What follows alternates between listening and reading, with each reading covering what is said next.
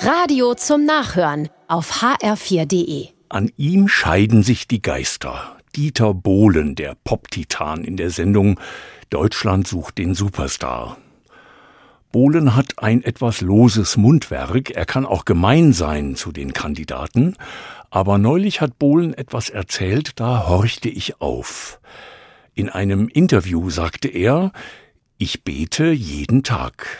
Dann sagte er noch, in die Kirche gehe ich selten, aber beim Bäcker sage ich manchmal, für die Dame vor mir zahle ich gleich mit. Das ist mehr als loses Mundwerk. Das ist feine Nächstenliebe.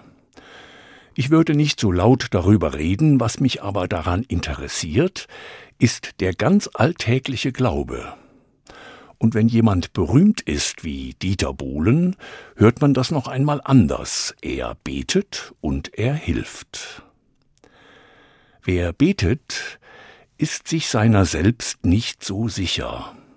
Man kann viel wissen, aber es bleiben doch immer viele Unsicherheiten. Manches, was man gut konnte, bleibt trotzdem immer ein Wagnis.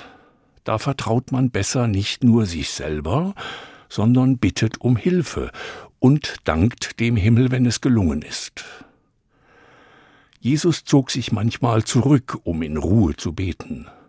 Andere beginnen oder beenden jeden Tag mit einem Gebet.